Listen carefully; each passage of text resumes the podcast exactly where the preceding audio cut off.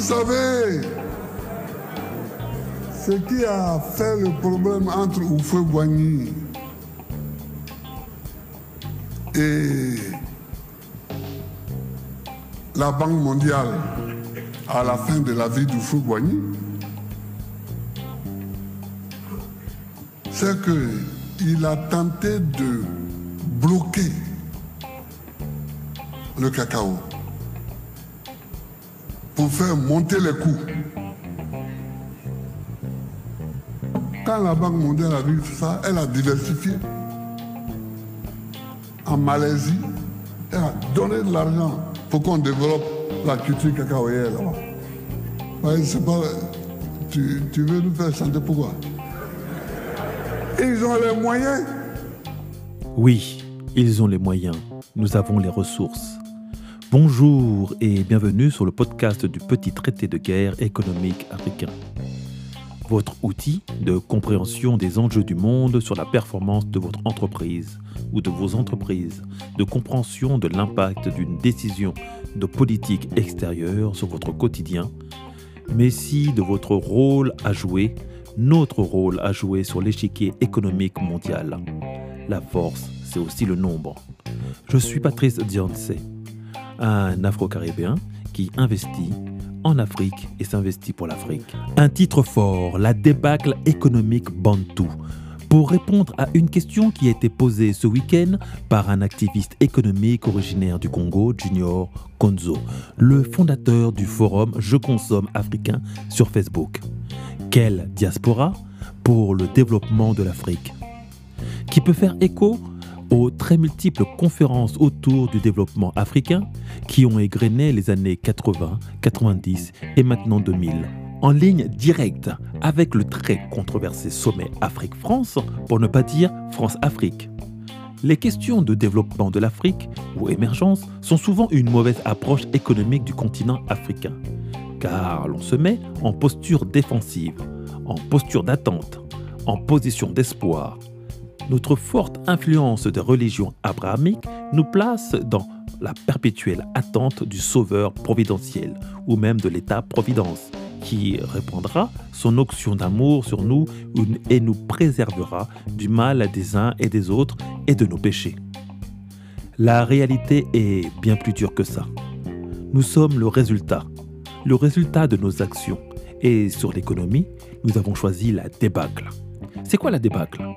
La débâcle désigne, dans le langage courant, une déroute complète, comme celle d'une armée face à une autre. Économiquement, l'Afrique n'a pas pu se relever de l'impérialisme occidental, surtout car l'impérialisme oriental s'est contenté que de rajouter une couche culturelle sur les nôtres. L'impérialisme occidental a détruit toutes nos économies et industries artisanales, modes de pensée, de réflexion intellectuelle, culturelle et culturelle, philosophique et ringardiser nos modèles de production et de transformation et nous a éliminés purement et simplement du processus de distribution. Cet effondrement, cette débâcle et défaite cinglante est souvent la cause de tous nos maux, nos stagnations et confrontations. Cela ne remonte pas que depuis les indépendances, mais bien avant. Le monde change. Et comme j'aime à vous le répéter souvent, nous sommes entrés dans une nouvelle ère, celle du berceau. Mais il est important de comprendre que le temps est cyclique, se répète, et que l'histoire de l'humanité passe souvent par les mêmes chemins, par les mêmes phases que ses prédécesseurs des millénaires avant, mais toujours de manière différente. La retourne, mais il s'agit de nous faire croire à de nouveautés, qu'on invente l'eau chaude, alors que les principes sont éculés, juste que l'on ne sait pas que d'autres ont vécu les mêmes tourments, les mêmes désarrois, à d'autres moments de l'histoire et à d'autres endroits sur la Terre. Les jours, les mois, les années et les saisons passent mais elles reviennent toujours de manière cyclique. Ce sont juste les êtres vivants qui changent et reviennent différemment, constituant le lit de notre humanité. Mais le temps est immuable et imperturbable, méthodique et cyclique. Il est infini. Le temps est l'autre nom de Dieu, comme aime à le dire le président ivoirien Bagbo. Ce monde qui change se divise maintenant en deux camps. Les mondialistes, aussi appelés les globalistes, et les souverainistes. Après que l'Afrique ait eu à subir cette attaque des titans, les titans occidentaux, elle a été contrainte et convertie de force à l'économie mondialiste. Le mondialisme, c'est la gestion des États par les multinationales et la puissance financière bancaire. Le souverainisme peut avoir des vérités mondialistes, mais avec une forte propension à protéger son économie locale. En France, avant le décret du 14 mai 2014 relatif aux investissements étrangers soumis à souverainisme préalable, dit décret Montebourg, seuls les secteurs de la défense et de la sécurité étaient concernés par le décret anti-OPA de 2005. Le décret Montebourg y a également inclus l'énergie, c'est-à-dire le gaz, l'électricité et les hydrocarbures, l'eau, les transports, les communications électroniques et la santé publique. Il y a donc des filières dites stratégiques qui garantissent ton souverainisme.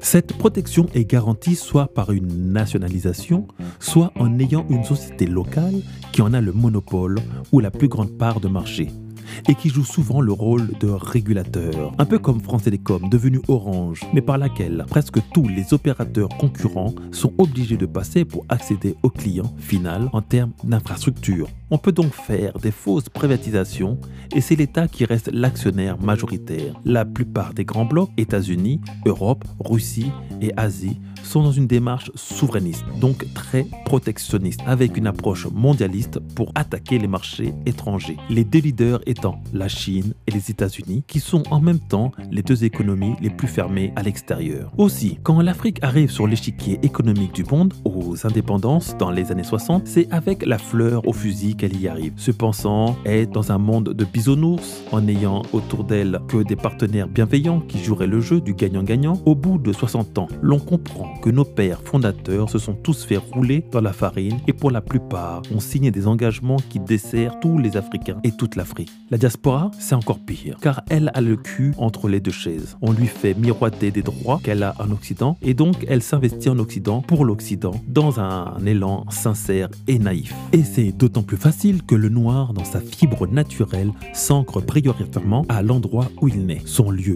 d'enracinement et son lieu de naissance. Dans les temps anciens, l'on mourir et s'enterrer à l'endroit où l'on était né. D'où toute l'ambiguïté de la diaspora afro qui ne sait pas à quel sein se vouer. Tu es né et tu as grandi en France, pour toi tu es français, quel que soit le lieu de naissance de tes parents. Alors que pour la plupart des autres communautés, tu restes attaché au lieu de tes origines. Toute la différence entre les peuples nomades, qui sont des peuples conquérants, souvent belliqueux, qui ramènent toujours l'objet de leur pillage au lieu de leur naissance, opposé au peuple sédentaire qui s'établit là où il pose racine, et là ça en devient sa terre d'origine. C'est ainsi que les Juifs réclament la terre de Palestine comme étant la sienne, car étant celle de leurs ancêtres, comme la diaspora asiatique reconstruit ses pays d'origine. Et pour les États-Unis, ce sont leurs impôts qui te rappellent que quel que soit l'endroit où tu vives, tu devras payer et contribuer à la grandeur des États-Unis de génération en génération. Ça, c'est le cadeau empoisonné que découvrent certains qui, de retour dans leur pays d'origine en Afrique, se voient devoir payer des impôts aux États-Unis sur leurs biens et revenus gagnés chez eux en Afrique alors que ne vivons plus aux États-Unis. Le panafricanisme, c'est du souverainisme, contrôle de nos ressources, industrialisation locale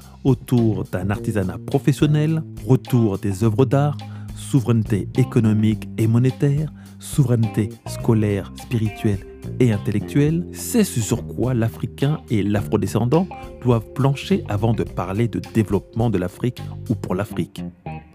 Remettre le pourquoi au centre de la question et non plus le comment qui anesthésie toutes nos initiatives. Pour moi, actuellement l'Africain ne sait pas pourquoi il doit travailler en communauté. Pourquoi et comment dépasser son hybridation culturelle et spirituelle l'on perçoit la nécessité du panafricanisme une fois sorti du continent, mais l'on doit aussi le comprendre depuis l'intérieur. Le panafricanisme est né des premiers Africains hybrides, c'est-à-dire polyculturels, par le brassage de leurs origines imposées par l'esclavage, mais aussi maintenant vécu dans la diaspora afro qui est devenue un amas de cultures qui se mélangent dans tous les sens.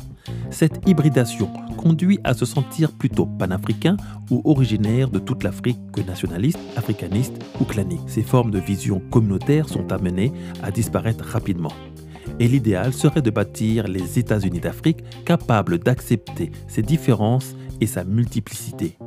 Car la peur de beaucoup, lorsque l'on parle de panafricanisme, c'est de perdre leur identité culturelle et cultuelle, quand bien même ils l'ont déjà oubliée et perdue dans de mauvaises pratiques. L'Europe a créé sa communauté de plus de 24 pays. Les États-Unis, c'est la fédération de 50 pays, appelés États, mais ce sont d'abord des pays. Le bloc soviétique a été démantelé, mais la Russie reste quand même un mastodonte s'étalant sur 7 fuseaux horaires. L'Inde, c'est 29 États. La cohésion d'un pays d'une telle diversité ethnique, religieuse et linguistique ne peut être assurée que dans le cadre d'un système fédéral laissant suffisamment d'autonomie aux pays de l'Union plus homogènes. C'est seulement après près de 10 ans de détention à la haie que le président Bagbo, au crépuscule de sa carrière politique, perçoit l'urgence d'un continent fédéral qui sera pesé sur la scène internationale et capable de soutenir ses industries et ses industriels il est maintenant sur les pas d'un Kwame Nkrumah. Avant cela, aucun développement ou émergence ne pourra se faire. L'on restera en marge des desiderata des grandes puissances étrangères et des multinationales. La renaissance africaine ne passera que par une panafricanisation de nos économies et un désir de conquête non pas hostile mais culturel en passant par une économie maîtrisée, c'est-à-dire avoir identifié nos intérêts comme les filières stratégiques et savoir les défendre. Tu ne peux pas parler de développement ou d'émergence quand tu ne contrôles ni ton énergie, ni ton eau, ni tes communications, ni ton alimentation et n'est même pas en mesure de te défendre et encore moins d'attaquer. Je suis Patrice Dionce, un Afro-Caribéen qui s'investit pour l'Afrique et s'investit en Afrique. Entreprendre ou mourir, nous vaincrons.